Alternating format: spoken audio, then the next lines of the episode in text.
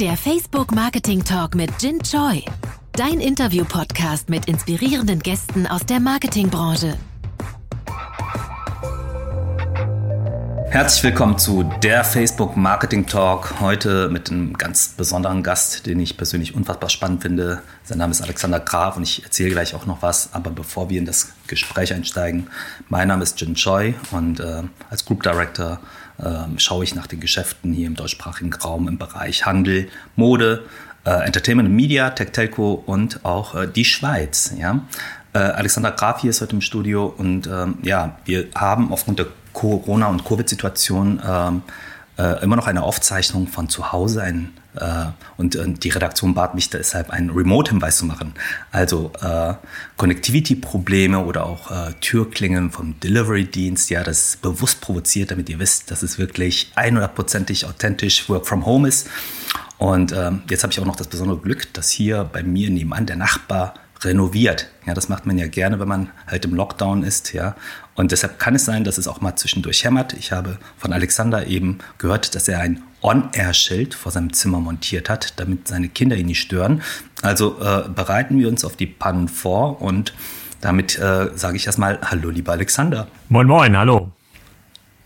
Schön, dass du da bist. Du, ich habe ähm, mich natürlich ein bisschen informiert und äh, mir deine Historie angeguckt und äh, das sind so ein paar Fun Facts. Ja, ich hoffe, du nimmst mir das nicht übel, aber dein Insta-Name ist Supergraf. Ja, das, ähm, das so, das fand ich dann auffällig humble, ja, als ich es gesehen habe. Und dann habe ich mir aber deine Vita angeguckt und du hast, wenn ich richtig informiert bin, BWL und Informatik studiert. Äh, du warst bei der Otto Group und hast Business Development betrieben. Ähm, du bist eine Art Serientäter der Unternehmensgründung. Wenn ich mich nicht verzählt habe, hast du seit den Nullerjahren, ich zähle jetzt mal die Kassenzone dazu, äh, acht Unternehmen gegründet. Ja? ja. Dann bist du. Sind sogar ja, über 25, du, aber äh, ja, nicht alle sind in der Subunternehmen. Ja, okay, okay. Äh, gut, äh, dann, dann hast du den Namen Super Superkraft verdient und bist dann darüber hinaus auch noch äh, Publisher und Blogger, Berater und Speaker und ehrlich gesagt, also ich weiß nicht, was du nicht machst, ja.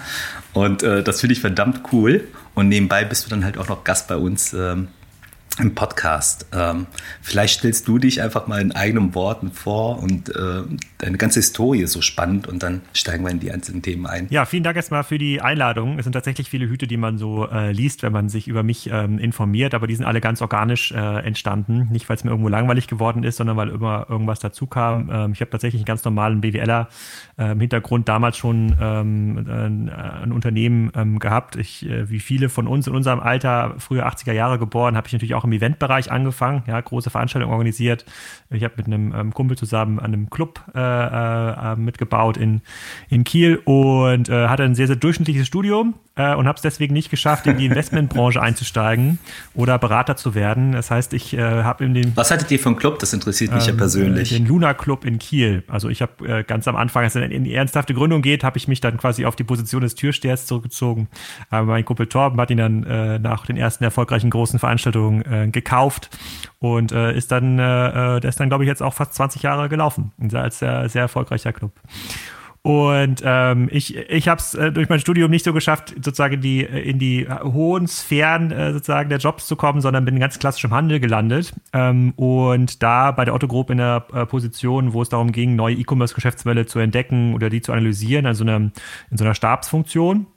Und als es dann mit E-Commerce dann 2007, 2008 ähm, äh, relevant geworden ist, also ernst geworden ist auch für die Otto Group, dann waren mein Kollege Florian Hermsdorf, mit dem ich auch das Blog Kassenzone gegründet habe, und ich waren wir so die einzigen, die Erfahrung hatten im Malen von Folien für E-Commerce-Geschäftsmodelle. Naja, und ähm, so sind wir dann doch äh, sozusagen in unserer Zweitkarriere doch noch Berater geworden und hatten dann das Glück, Unternehmen wie zum Beispiel Limango zu entdecken und für die Otto-Gruppe zu akquirieren und viele andere Unternehmen zu entdecken. Und ich habe dann mit äh, Tarek Müller äh, in der Otto-Gruppe einige Projekte gemacht und bin dann 2011 ähm, zu ihm in die Agentur gewechselt und ähm, daraus sind halt diese ganzen Businesses entstanden von About You, was dann äh, sozusagen der, äh, äh der Kickstart war für Tarek, das ist ja dann äh, aus dem Nukleus Net Impact entstanden, bis hin zu, äh, bis hin zu diversen äh, ähm, Agenturen, aber wir hatten auch ein sehr, sehr vitables Facebook- Geschäft. Wir haben unter anderem Pixis gegründet, was so die Basis für das Marketing-Business ähm, äh,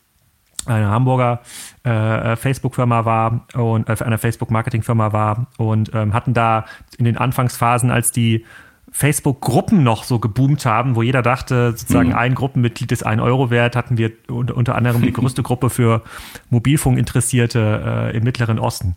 Also äh, so bin ich so ein bisschen rumgekommen und heute kümmere ich mich vor allem um Spriker Systems. Das ist ein ähm, E-Commerce-Technologieunternehmen, ähm, bei dem wir großen Unternehmen dabei helfen, ähm, relevante E-Commerce-Lösungen aufzubauen, damit sie für ihre Kunden ähm, neue Frontends bereitstellen können, damit die nicht alle bei Amazon kaufen müssen im B2B und B2C-Bereich.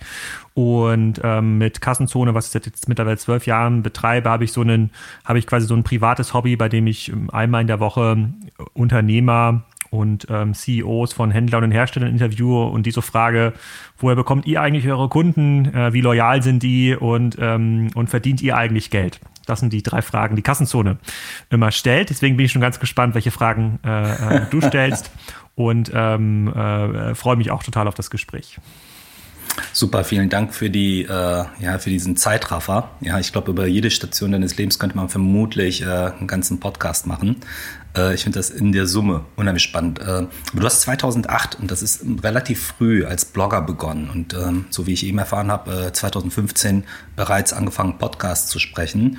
Das ist fünf Jahre her. Ja. Also ich glaube, dass man so ja, seit 2018 von einem Podcast-Hype sprechen kann. Aber du warst der Zeit weit voraus und auch das Blogging 2008, wenn ich mich äh, rückbesinne, war noch nicht in der Breite etabliert. Ähm, wie bist du dazu gekommen? Erzähl doch mal was zur Kassenzone. Ja, also das. Und woher kommt dein Instinkt? Also, das ist ja wirklich sehr, sehr früh alles gewesen. Ja, also die ähm, Kassenzone haben wir gegründet 2008, weil der Florian Hermsdorf und ich, wir wollten unbedingt teilnehmen an der Online-Diskussion äh, rund um das Thema Web 2.0. Und ähm, das Thema Web 2.0 war damals, also vor zwölf Jahren, ähm, stark geprägt durch äh, Blogger, die sich quasi gegenseitig verlinkt haben. Da gab es ja noch so Blog-Rolls äh, in der Sidebar.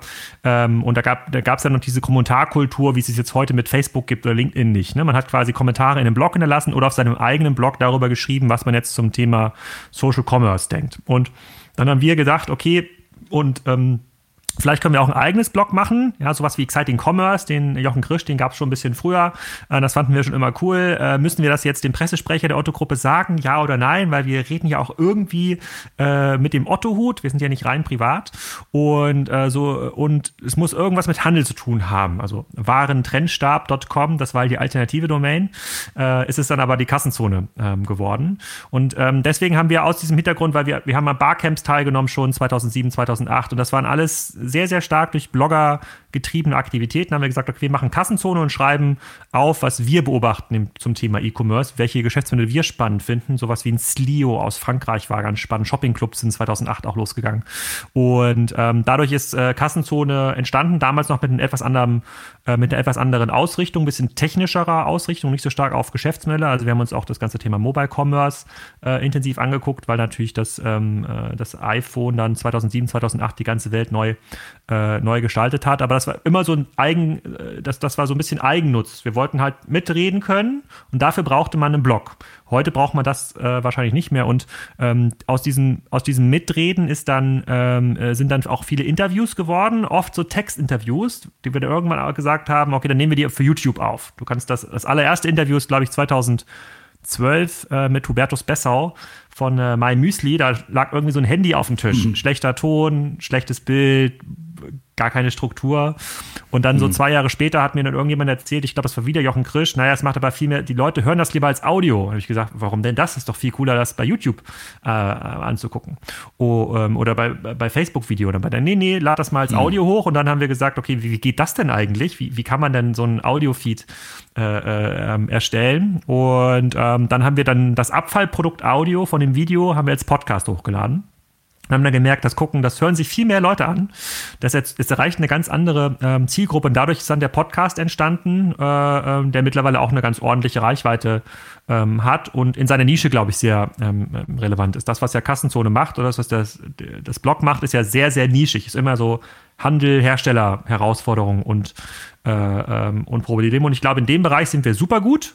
Aber in allem, was dann links und rechts davon äh, ist, sind wir nicht so gut. Und deswegen fokussieren wir uns da, äh, da drauf. Das ist alles immer sehr organisch entstanden und äh, äh, wir reden ja wahrscheinlich gleich noch über verschiedene Vermarktungskanäle. So sind dann damals auch die WhatsApp-Gruppe entstanden oder der SMS-Kanal, also Dinge, wo viele Leute sagen, warum macht ihr das eigentlich? Ähm, die dann so zwei, drei Jahre später ganz normal sind.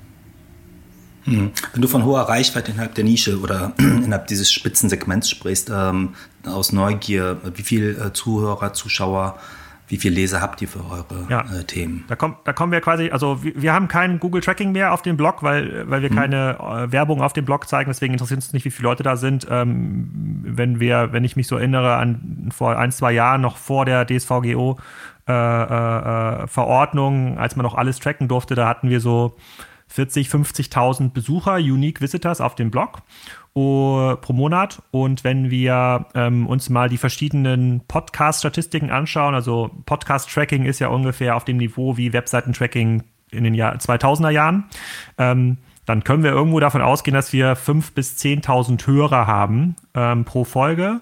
Und das ist quasi für unsere Nische schon eine ganze Menge, äh, weil da geht es immer schon sehr ans Eingemachte. Also ist jetzt quasi nichts für das ist jetzt mal nichts für zwischendurch, sondern muss schon verstehen, was eine Conversion Rate, was, ein mhm. was, heißt, was heißt Akquisitionskanal, ähm, was heißt Deckungsbeitrag 1.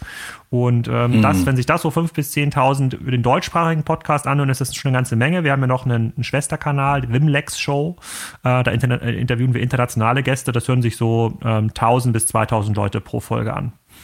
Hm. Ich finde, das ist eine ganz erstaunliche Reichweite für äh, diese Themen Auswahl und die Thementiefe. Und äh, ja klar, die Zielgruppe wächst natürlich auch. Ne? E-Commerce und Performance-Business ist, glaube ich, etwas, was äh, jetzt speziell im Kontext von Covid natürlich äh, eine äh, deutlichere Beschleunigung wie eine Art Zeitraffer erfahren wird. Das ist so unsere Sichtweise und das spüren wir halt auch selbst bei ja äh, konservativen ähm, oder weniger progressiven Partnern im Markt, ja, dass da jetzt natürlich ein Handlungszwang entsteht. Und äh, das empfinde ich auf deiner Seite auch wieder als positiv, weil wir wirklich viele traditionelle Partner haben, die sich jetzt aktuell unfassbar schnell entwickeln. Und äh, ja, äh, man fühlt sich wieder erinnert an das Wort Handeln, woher es kommt. Es kommt vom Handeln und äh, das ist eigentlich auch wiederum auch etwas Schönes aus dieser Krise heraus. Ne? Ja. Sag mal, wie sind ähm, deine Erfahrungen oder wie ist deine Wahrnehmung jetzt? Weil Spryker hat, ähm, glaube ich, ähm, ähm, ähm, ja modulare Angebote, um E-Commerce-Modelle und ähm, Online-Shops aufzustellen. Äh, B2B-Lösungen, aber auch B2C-Lösungen, so wie ich das sehe. Und äh, ich glaube, ihr habt auch verschiedene äh, Levels oder äh, Komplexitätsgrade und äh, Businessmodelle und Prozesse, die ihr abbilden könnt. Ähm, hat sich da durch Covid auch bei euch, äh, bei Spryker, etwas bemerkbar gemacht? Ja, absolut. Ähm, also ich glaube, man muss damit für die Leute, die jetzt Spryker nicht so richtig einordnen können, wir sind jetzt, äh, wir sind jetzt kein Shopify, also kein Shop, den man mal mit einem Mausklick ähm, irgendwie öffnet. Wir lösen für für die großen Unternehmen ähm, das Problem, was in den letzten Jahren aufgetreten ist. Es geht nicht mehr darum, einfach einen Online-Shop zu haben, es geht darum, besser zu verkaufen. Besser zu verkaufen meint in der Regel bessere Suche, bessere Personalisierung, besseres Filtern, bessere, bessere Rollout-Zyklen ähm, auf neuen Devices, also deutlich innovativer zu sein. Dafür stellen wir eine Technologie bereit, in der Regel für, für Unternehmen, die schon eine gewisse Größenordnung erreicht haben.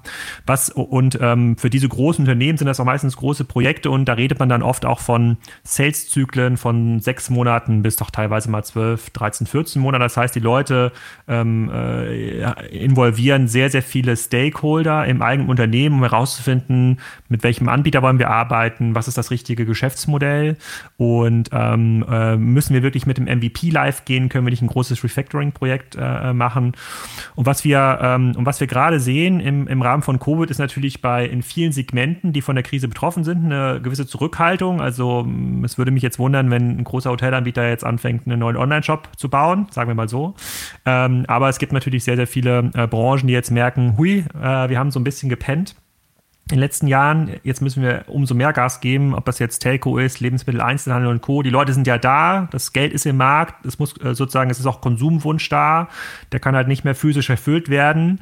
Und da sehen wir schon viele Anfragen und auch viele Projekte, die sich deutlich beschleunigen. Und äh, mittlerweile äh, prägt sich bei uns als Alternative zu diesem Minimal Viable Product, ja, du musst mir was live gehen, was irgendwie funktioniert, äh, der Begriff Corona Viable Product. Ja, also äh, was vorher dieses Minimal Viable Product bei Unternehmen war, also es muss mindestens ein ein Shop sein oder eine E-Commerce-Lösung, die den Markenrichtlinien entspricht. Das löst sich so ein bisschen auf. Die sagen, ja, Hauptsache, wir sind erreichbar und ist bestellbar. Ja, das ist quasi das Niveau wird durch Corona nochmal mhm. deutlich verdichtet. Und diese Entscheidungen werden massiv beschleunigt. Ähm, jetzt sieht man natürlich auch, ähm, A, sind meisten, die meisten Entscheidungsträger sind auch verfügbar. Da sitzen ja quasi alle zu Hause, ist jetzt quasi keiner auf einer großen Konferenz irgendwo. Es lässt sich alles ähm, viel, viel schneller äh, entscheiden. Es ist, ähm, es ist oft auch unternehmenskritisch, wenn eine bestimmte Online-Lösung nicht innerhalb von zwei, drei Wochen launch, wenn dann wieder Geschäfte geschlossen werden, äh, ähm, dann ist der Umsatz äh, auf einmal weg, obwohl die Nachfrage da ist.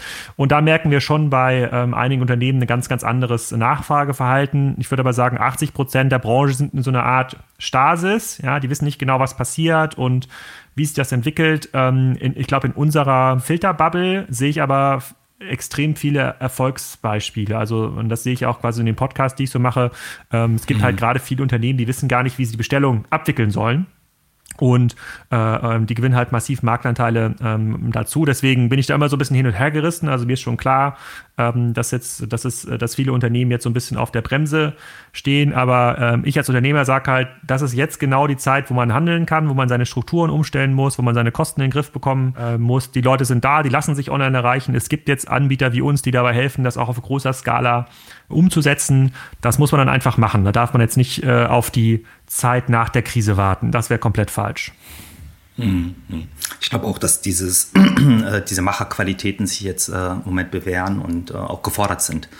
Ähm, während man halt macht und diese ganze Beschleunigung stattfindet. Du hast unheimlich viel Erfahrung in der digitalen Transformation, in der Implementierung von Lösungen für Partner, die, sag ich mal, über die Minimalanforderungen äh, der Verfügbarkeit von Ware und der äh, Basislogistik hinausgehen. Was sind denn die größten Fehler, die du bisher gesehen hast, die, es, äh, die man vermeiden kann? Gerade jetzt speziell in diesem Kontext, wo es schnell gehen muss. Ja, also äh, wenn man die, die größten Fehler sind ganz klar, Projekte zu komplex zu machen. Wir haben das ja schon, äh, schon immer gehabt in die E-Commerce-Projekten, dass man in irgendeiner Form so einen so eine Synchronisation zum ERP-System herstellen muss. Ja, die meisten haben ein SAP im Einsatz oder Microsoft, was nie dafür ausgelegt war, äh, live Transaktionen ähm, abzufedern. Ja, wo man sagt, so da sind jetzt irgendwie 1000 Kunden im Shop und X konvertieren, dann muss der Lagerbestand live abgeglichen werden und deswegen muss dann immer sehr, sehr aufwendig in der Regel Schnittstellen geschaffen werden, um diese Systeme anzubinden. Und ich glaube, da muss man einfach mal eine Stufe zurückschalten und sagen, okay, wie würde man das machen, wenn man jetzt frisch in den Markt einsteigt? Wie kommen wir möglichst schnell eigentlich in einen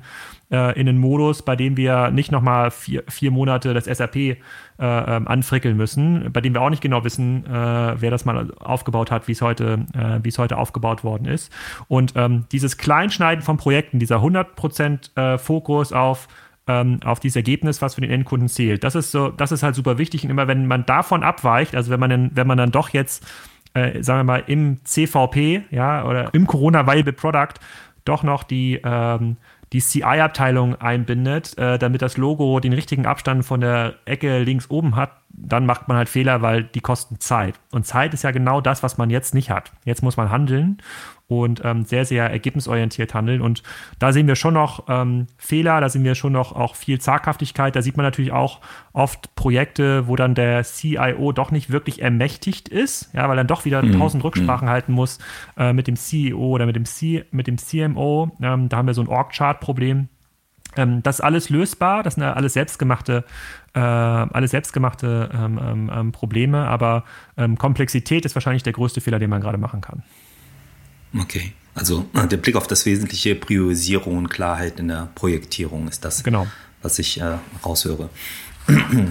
ähm, du bist in deiner Rolle als Kritiker und äh, vermutlich auch als Berater, ja, äh, nicht als Person bekannt, die ein Blatt vor dem Mund nimmt, ja. Äh, und auch eines deiner Motti oder dein Motto lautet nichts als die Wahrheit. Ähm, Woher kommt das und, und wie reagiert deine Umwelt darauf, vor allem deine Kunden und Partner? Ja, also ich, ich habe die Erfahrung gemacht, äh, ich, ich bin ja selber, bevor ich äh, angefangen habe, selber auf Bühnen zu stehen, habe ich ja viele Vorträge gehört. Und was äh, mir immer dabei nicht gefallen hat oder bei vielen Vorträgen nicht gefallen hat, es wird eigentlich immer versucht, so eine Art Traumwelt zu verkaufen. Zu sagen, okay, wenn ihr A, B und C macht, dann wird alles gut. Ne? Jeder, der hier sitzt im Raum, dem kann es gut gehen, wenn er A, B und C macht. Und äh, wenn man dann aber mit den Leuten irgendwie redet oder dann hinter den Kulissen redet, dann merkt man, nee, eigentlich können nur so 5% in dem Raum wirklich diese Option äh, äh, machen und denen geht es dann vielleicht gut, aber die anderen müssen was ganz anders machen. Und deswegen habe ich irgendwann angefangen zu sagen, okay, dann sage ich einfach mal, wie dieser Optionsraum aussieht, ja, was sind quasi die Extreme in diesem Raum und warum ich nicht daran glaube, dass 90 Prozent der stationären Händler hier in dem Publikum äh, eine gute Chance haben. Und wenn das so ist, dann müssen die jetzt sofort was anderes suchen. Dann müssen die ihren Laden verkaufen, dann müssen die ein anderes Geschäftsmodell machen, was auch immer. Aber um Gottes Willen nicht jetzt anfangen, irgendeinen Quatsch zu machen, äh, der sie in den Ruin stürzt. Und ähm, da habe ich äh, äh, vor ein paar Jahren ja, gefühlt so virtuelle Tomaten auf die Bühne geworfen äh, bekommen. Ich kann mich erinnern an eine Situation. Mhm als der, als der Kaufhof-Geschäftsführer nach mir auf die Bühne kam. Und äh, den kannte ich aber damals gar nicht, eine, eine Handelslegende Lovo Mandak.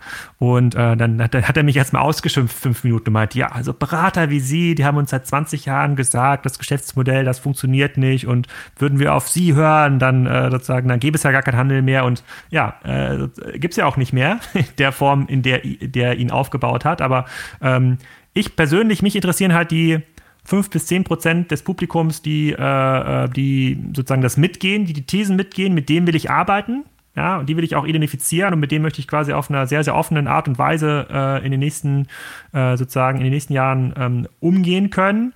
Und wenn die anderen 90 Prozent sagen, das ist totaler Quatsch, ich möchte doch lieber irgendeine schöne Geschichte ähm, hören, ist es okay, dann will ich aber auch nicht mit denen arbeiten. Und ähm, dieser Filter, dieses sozusagen sehr, sehr klare, das hilft mir natürlich auch in den Projekten immer einen sehr, sehr geraden Rücken äh, äh, ähm, zu haben und ähm, des, deswegen äh, kommen auch manchmal so Sprüche wie nichts als die Wahrheit oder Innovate or Die. Und das glaube ich wirklich, dass das so ist. Es ist kein, es ist kein Marketing, äh, das ist kein Marketing-Sprech. Ähm, nur die Unternehmen, die sich halt sehr, sehr schnell verändern und anpassen, haben eine Chance.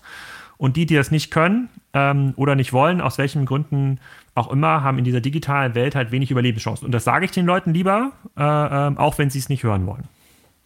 Hm, hm. Ja, das ist ähm, ähm, eine sehr direkte Vorgehensweise, von der ich mir vorstellen kann, dass aber auch diese Offenheit dann entsprechend zu einem sehr guten Resultat führt. Bei so Zumindest bei den 10 Prozent, ja.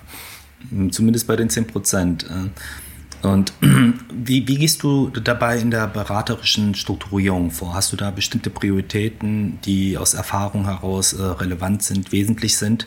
Hintergrund dieser Frage ist, ähm, einfach den Zuhörern ein, ja, eine Art Blueprint zu vermitteln, an der sie sich orientieren können, weil du so unheimlich viel Erfahrung mhm. hast. Also äh, für mich hat sich da eine ganze Menge geändert in den letzten Jahren. Als ich mal angefangen habe, bei Otto E-Commerce-Geschäftsmodelle zu untersuchen und auch damals, als wir bei Net Impact eine Agentur ähm, dieses Beratungsgeschäft aufgebaut haben, was ja dann E-Tribes geworden ist, haben wir immer nach dem Was gesucht. Also welches Geschäftsmodell funktioniert, welche Strategie funktioniert, was ist jetzt der beste, Way, äh, der beste Weg, um Facebook-Gruppen äh, ähm, aufzubauen und versucht daraus eine Art Blueprint äh, äh, in Form von PowerPoint-Folien äh, zu malen, das zu verkaufen. Und was ich in den letzten Jahren gelernt habe, ist, dieses Was spielt gar keine Rolle, es, nur, es geht nur noch um das Wie. Ja, es geht nur noch um diesen Modus operandi. Wir wollen quasi mit vielen Unternehmen gar nicht mehr darüber reden, ob sie jetzt einen Online-Shop aufbauen oder einen Marktplatz oder was auch immer. Das will ich gar nicht bewerten, das kann ich wahrscheinlich gar nicht gut bewerten, sondern ich möchte mit den Unternehmen darüber reden, wie sie ihre Ideen, die ja irgendwo herkommen müssen, die ja irgendeine, irgendeine These ähm, stützen müssen, wie sie die am schnellsten, effizientesten umsetzen, um die zu vertesten.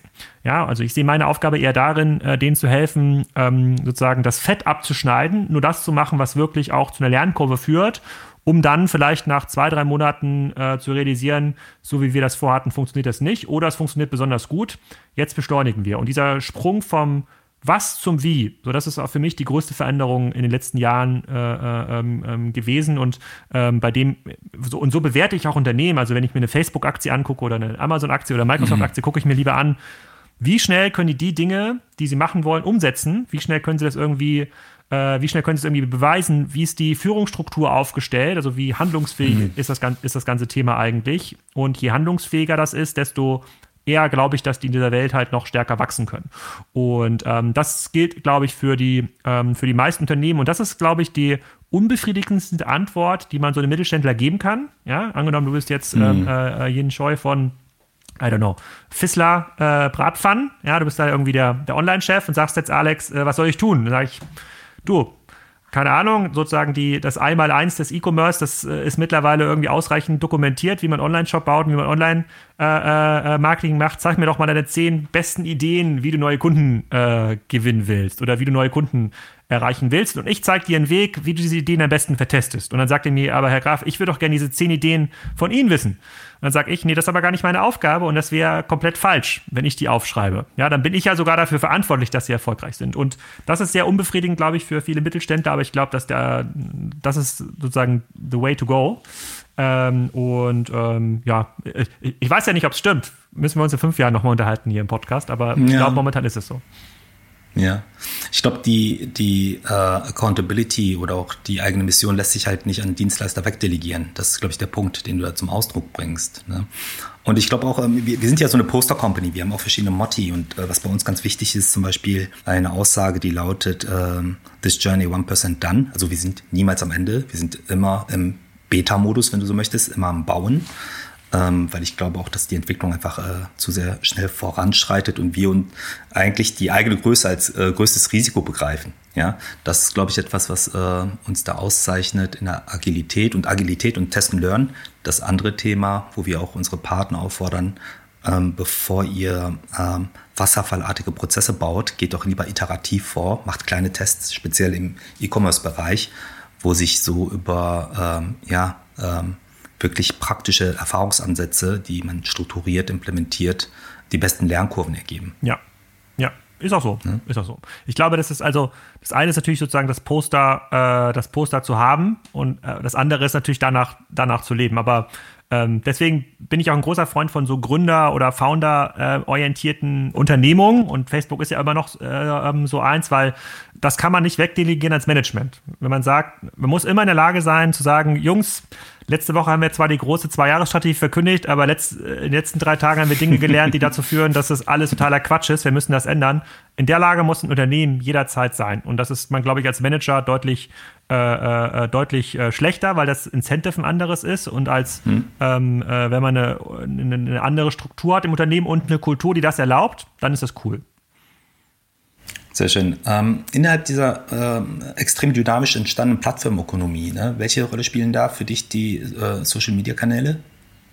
Ich schreibe gerade an einem, äh, schon über einem Jahr einem Artikel, der Aufmerksamkeitsökonomie heißt bei, äh, bei Kassenzone. Ich hoffe, dass ich jetzt in den Zeiten von Corona ein bisschen Zeit habe, ihn auch fertig zu, äh, zu fertig zu bringen was ich sehe in der Plattformökonomie ist, dass natürlich die großen Plattformen, und ähm, das kann man denen auch jetzt gar nicht zur Last legen, ein hohes Interesse haben, die Aufmerksamkeitszeit, also die Zeit, die ein Kunde online verbringt, möglichst stark an sich zu binden, um diese Zeit dann Dritten zu verkaufen. Sei es irgendwie bei Amazon, bei Facebook, bei YouTube, ähm, wo auch immer. Und dazu gehören auch Social-Media-Kanäle. Ähm, wenn ich jetzt einen, den Mittelständler, bleib mal bei Fissler, was empfehlen müsstest, du bist ja Online-E-Commerce-Leiter. Berätst du Fissler oder wie kommst du drauf? Das war mal, und das war mal einer der ersten, das war mal einer der ersten äh, Kunden äh, bei Net Impact vor, vor über zehn Jahren äh, schon. Ja, Deswegen ja, ist das also ja. alles positiv. Äh, aber das, ich habe das Beispiel gut. Ne, so tolle Produkte. Ich habe Fissler-Pfannen zu Hause. Ja, äh, ich hoffe nicht die, äh, die du bei Rewe irgendwie mit, mit Zusatzpunkten bekommen hast. Das sind sozusagen billig produzierte Kopien. Ich hoffe Originale. Nein, nein, nein. nein. Ähm, originale, Originale. und die, ähm, wenn man denen jetzt empfehlen müsste, was, was musst du tun? Was ist deine Social-Media-Kundengewinnungsstrategie? Würde ich immer sagen, hey, dein Fokus muss sein, den direkten Kundenzugang zu haben. E-Mail-Adresse Adresse, Lieferadresse, äh, ähm, äh, WhatsApp, äh, SMS-Nummer, damit du ihn ansprechen kannst, für welchen Fall auch immer sozusagen erst im zweiten Schritt äh, kannst du versuchen, über Earned Media organisch, ob das jetzt Instagram ist oder Facebook oder was anderes, kannst du versuchen, deine Kunden zu, zu erreichen. Und der dritte, sozusagen, schlechte Schritt, wo du Kunden kaufen musst äh, über Ads, das ist eigentlich für dich immer der Schritt, der am weitesten weg sein sollte. Ja, weil das ist ein Auktionsprinzip, das wird immer teurer, das unterliegt einem globalen einem globalen Wettbewerb. Ähm, wenn ich mir so anschaue von vor fünf Jahren äh, zu heute, wie ist eigentlich diese Balance zwischen eigene äh, Medienkanäle, also eigener Kundenzugang versus ähm, ähm, Earned Media versus Owned Media äh, äh versus, äh, versus Performance, muss ich sagen, hat Performance gewonnen. Ja, sozusagen, die, viele mhm. Unternehmen haben dieses, äh, haben diesen eigenen Kundenzugang nicht mehr oder haben ihn so schlecht, die, die wissen gar nicht, welcher Kunde zu welcher E-Mail-Adresse gehört oder was der mal gekauft hat, dass das eigentlich mhm. wertlos ist es gibt ganz, ganz wenig Kompetenz, dieses, äh, dieses, ähm, äh, dieses Earned Media Spiel ähm, richtig zu spielen. Das wird immer spitzer. Ja, wenn man versucht mal bei, bei TikTok oder Instagram was immer mal organische mhm. Reichweite aufzubauen, merkt man, das ist eine professionelle Industrie, die auch Fähigkeiten hervorruft, die mehr sind, als irgendwie das Handy mal äh, in der Produktionsanlage hochzuhalten, zu sagen, hey, guck mal, wir machen auch coole Pfannen. Ja, das ist eine, das ist eine richtige Kompetenz. Also muss man sich in diesem Ad-Bereich ähm, ein bisschen austoben und versuchen, darüber Kompetenz zu erlangen. Aber ich glaube, die großen Plattformen haben das Spiel quasi gewonnen, des Kundenzugangs. 90 Prozent des Kundenzugangs mhm. liegen jetzt bei den großen Plattformen. Das muss ich als, ähm, das muss ich als Kunde auch akzeptieren, dass das so ist und ich mir die Zeit dort kaufen muss.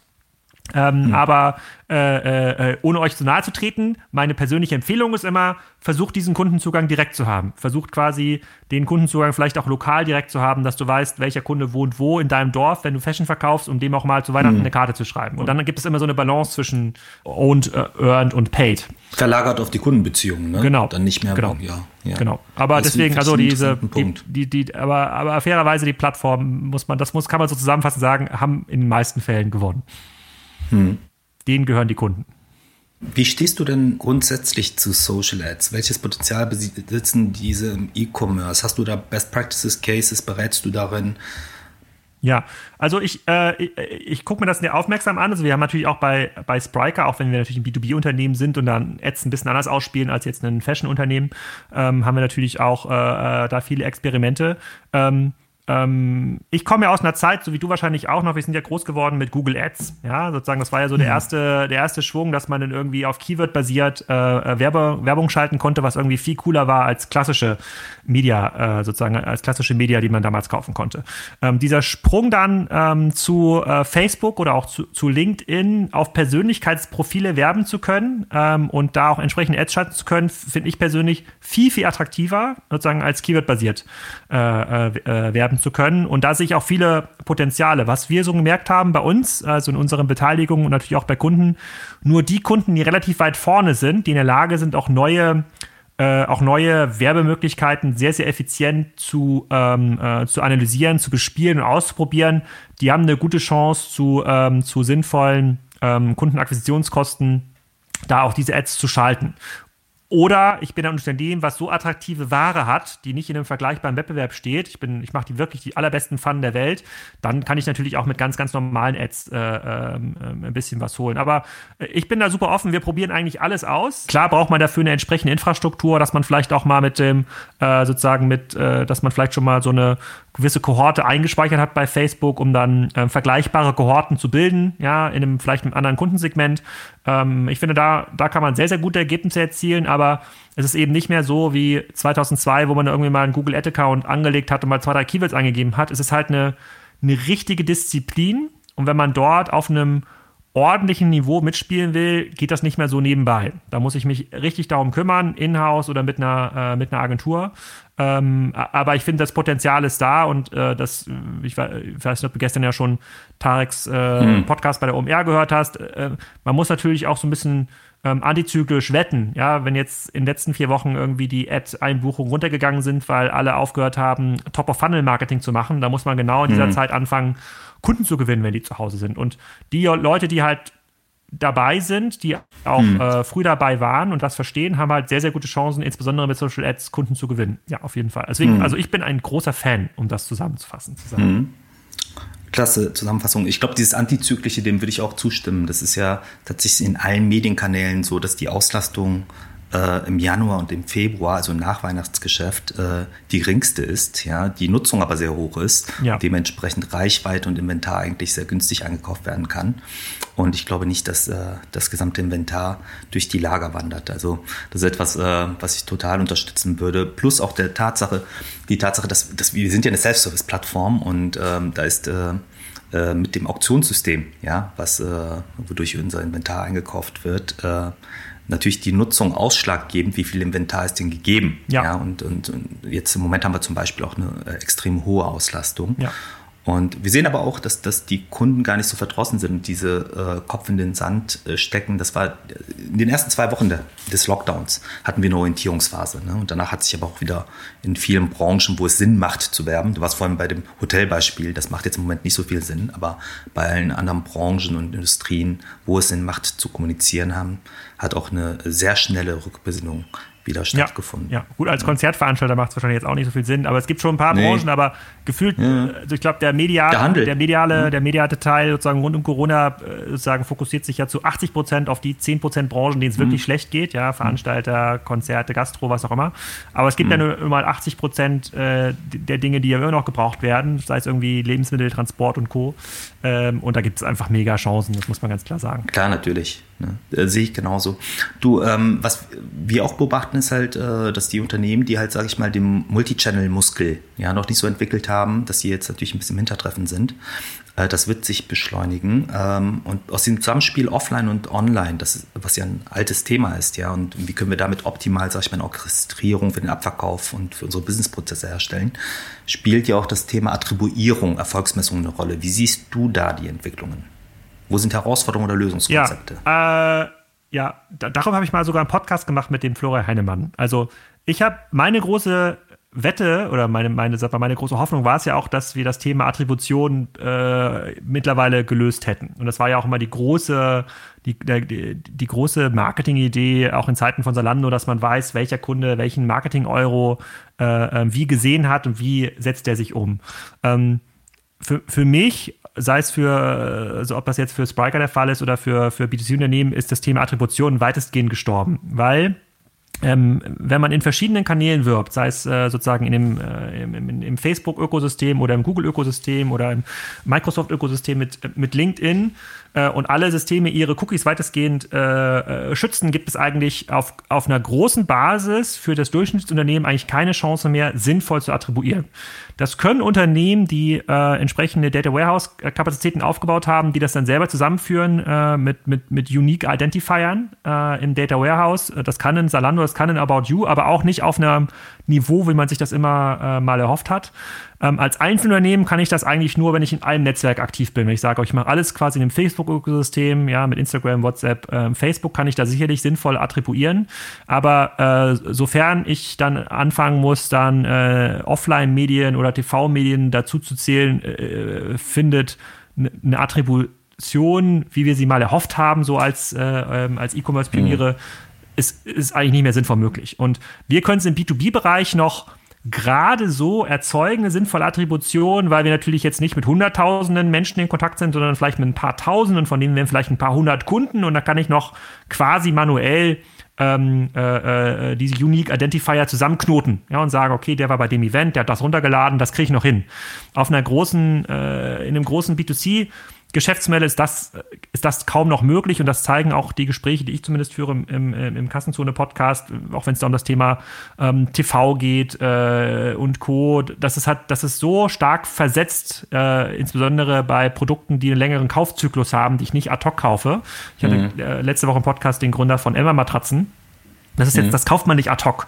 So, um das dann zuzurechnen, welcher Marketing-Euro, welcher TV-Euro, wie äh, funktioniert hat in der, in der Conversion, dass es bei der Fehlertoleranz, die du eigentlich bräuchtest, um eine echte Attribution machen zu können, dass das immer noch, ähm, das ist immer noch nah am Kaffeesatz lesen, muss ich sagen. Mhm, mhm, mhm.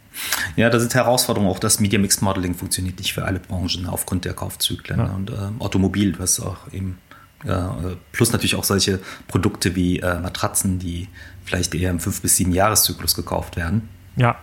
Im Durchschnitt, da wird es schwierig. Ne? Ja, ich beneide auch immer, ich beneide quasi immer Geschäftsmodelle, die sich wirklich auch so auf einen Kanal, also jetzt, ob das jetzt nur Facebook ist oder nur Instagram oder was auch immer, so darauf einschießen und genau wissen, was wie funktioniert und dann ja. ihren, ihren, ihren also, Shopify-Shop dahinter haben. Ähm, aber genau. für die meisten Unternehmen ist das ja, wie du schon sagst, im Multichannel-Mix äh, reicht das ja gar nicht. Die haben einfach mehr Kanäle. Hm, hm. Also was wir in den Partnerschaften äh, äh, bemerken, ist halt aufgrund dieser Herausforderungen, die im Attribution Modeling äh, speziell offline zu online existieren und wo Media Mix Modeling halt äh, keine wirklich klaren Erkenntnisse bringt, dass da Gott sei Dank diese Agilität ja, ähm, tatsächlich zunimmt und einfach getestet wird, ja, weil äh, man kann ja Ewigkeiten auf die Systemlösung warten oder halt sagen halt, okay, lass uns handeln. Ja? Genau. Speziell im Retail-Bereich finde ich das sehr hands-on und äh, setzt sich Gott sei Dank auch in, in Deutschland durch, ähm, wo quasi äh, und so unsere Beobachtung, der Mittelstand jetzt ungeachtet der Corona-Krise ja, deutlich digital äh, aufgewacht ist. Ne? Ja. Das ist eigentlich auch eine ganz schöne Entwicklung. Ja, Hat sich äh, der Kundenstamm bei Spryker bei euch auch verändert? Nehmt ihr so etwas auch wahr? Ähm, sind es Unternehmen, äh, ähm, vielleicht äh, Late Follower, die jetzt deutlicher jetzt auch aufschlagen bei euch? Ja, also natürlich sozusagen seit der Gründung hat sich das schon stark verändert. Ja. Ähm, man muss halt zumindest überlegen, wir verkaufen ja immer an Konzerne oder an größere Unternehmen, die sagen, es geht uns darum, äh, wie wir verkaufen, nicht mehr was, was wir verkaufen. Und wenn du dir mal anschaust, was es für E-Commerce-Lösungen gab, so Anfang der 2000er, so einen Intershop oder ein Demandware, das was heute Salesforce verkauft oder einen SAP Hybris, diese Lösungen wurden ja gebaut für einen Markt, bei dem es, äh, bei dem das Problem war, dass die meisten Unternehmen noch keinen Online-Shop hatten. Ja, da ging es darum, die wollen auch einen Online-Shop haben mit einem eigenen Logo und einer eigenen Menüstruktur, hm. aber es ging nicht darum, besser zu verkaufen. Die hatten immer noch sich überlegt, unser USP ist immer noch die Sortimentierung oder unsere Händlermarke. Und heute ist quasi der, hat sich der Wettbewerb verlagert und ähm, äh, ich hätte vor ein paar Jahren das noch nicht so gedacht, aber wir haben einen sehr, sehr großen Anteil in unserer Kundengruppe B2B-Unternehmen, die ähm, hm. sehr, sehr komplexe Orderprozesse haben, also mit oft mit Freizeichnungsebenen, so verschiedene Lager, hm. die irgendwie angesteuert werden müssen, auch in der Auslieferung so verschiedene äh, Baustellen zum Beispiel oder verschiedene, äh, verschiedene äh, Bürogebäude, die angefahren werden müssen. Und die haben so einen komplexen, die, äh, die, die die überspringen quasi diesen einfachen Online-Shop, diese Stufe, weil der hat für die noch nie funktioniert. Und ähm, da, da kommen jetzt deutlich mehr Unternehmen hinzu, weil diese Unternehmen merken natürlich auch einen internationalen Wettbewerb, sei es durch Amazon, sei es durch einen Alibaba, sei es auch durch, durch andere Anbieter, die dann international mhm. in den Markt ähm, strömen. Ich glaube, die größte, den größten Effekt werden wir sicherlich im Lebensmitteleinzelhandel sehen in den nächsten ähm, ein bis zwei Jahren, jetzt auch durch die ganzen Corona-Initiativen mhm. äh, ähm, getrieben. Da wird deutlich mehr, ähm, da wird deutlich mehr kommen, aber der Kundenstamm verändert sich total, weil wir haben natürlich in dem klassischen E-Commerce-Bereich Bereich sehen wir ja den Trend zur äh, sozusagen, entweder bist du großer Marktplatz oder du bist halt eine super dominante Nische und der Rest wird so ein bisschen dazwischen zerrieben. Ja, mhm. auch wenn du richtig geile Marke bist als Händler und, äh, und richtig coole, äh, äh, richtig coole Produkte vielleicht hast, wenn du, wenn du diesen, wenn du nicht in der Menge ausreichend Kunden ansprechen kannst über ein Marktplatzmodell oder in einer Nische so dominant bist, dass die Kundenfrequenz quasi dein, äh, dein Traffic-Problem ähm, ähm, löst, dann wird es halt mhm. total schwer. Und im B2B-Bereich entsteht das ja alles erst äh, ähm, gerade. Mhm. Das heißt, so, wir haben auf jeden Fall einen Trend zum B2B, wir haben auf jeden Fall einen Trend zu äh, äh, ähm, großen Unternehmen, die jetzt quasi in der zweiten, dritten Welle E-Commerce sind, die sagen, okay, wir haben jetzt quasi den Online-Shop, der hat jetzt irgendwie drei Prozent von unserem Traffic gemacht in den letzten fünf Jahren. Ähm, aber wir wollen eigentlich so Richtung 20, 30 Prozent und dafür brauchen wir was anderes. Das sehen wir ganz klar in unserer Kunden, Kundenbasis, ja. Vielen Dank für das Teilen deiner Erfahrungen und das äh, Teilhaben an deiner Geschichte, die wirklich äh, super, super spannend und sehr facettenreich ist. Alexander, ähm, zum Abschluss unseres Gesprächs, du bist ein Mann der klaren Worte und klarer Position, was ich sehr schätze. Hast du noch einen, den du heute raushauen möchtest? Ja, einfach machen. Also wenn ihr den Podcast hört, irgendwas mit, mit einfach machen. Ja, ist egal, ob ihr da für Facebook-Werbung so schaltet oder, oder woanders, aber äh, die, die, jetzt ist die Zeit für Unternehmer. Jetzt, jetzt kann man machen. Einfach mal machen. Ich finde es super. Alexander, du wirst lachen. Das ist äh, einer unserer äh, internen Office-Running-Gags. Ja, was ist Gags? Also wir meinen das wirklich ernst, ja, wenn zu lange geschnackt wird, ja. Und ich bin auch eine Person, die äh, zu Ungeduld neigt. Einfach mal machen, ja. Äh, dann ist dann und äh, dann ist äh, better than perfect. Das ist auch das. Äh, das ist auch eines unserer Poster. Schöne Worte zum Abschluss, lieber Alexander. Vielen Dank für das Gespräch und ähm, Vielen Dank für hat mich wirklich sehr gefreut. Dankeschön. Ja klasse, war ein spannendes Gespräch. Und ähm, ja, ähm, auf fb.me slash Facebook Marketing findet ihr alle früheren und aktuellen Podcast-Episoden und Webinare. Und außerdem könnt ihr da natürlich auch den Newsletter äh, abonnieren und äh, immer so up-to-date bleiben zu allen Themen rund ums Digitalmarketing bei Facebook. Und damit möchte ich mich äh, dann auch verabschieden. Passt auf euch auf und nochmal Dankeschön an Alexander. Danke. Das Facebook Update. Deine wöchentliche Podcast-Dosis aus erster Hand rund um das Thema Digitalisierung. Jetzt abonnieren in der Podcast-App eurer Wahl und up to date bleiben.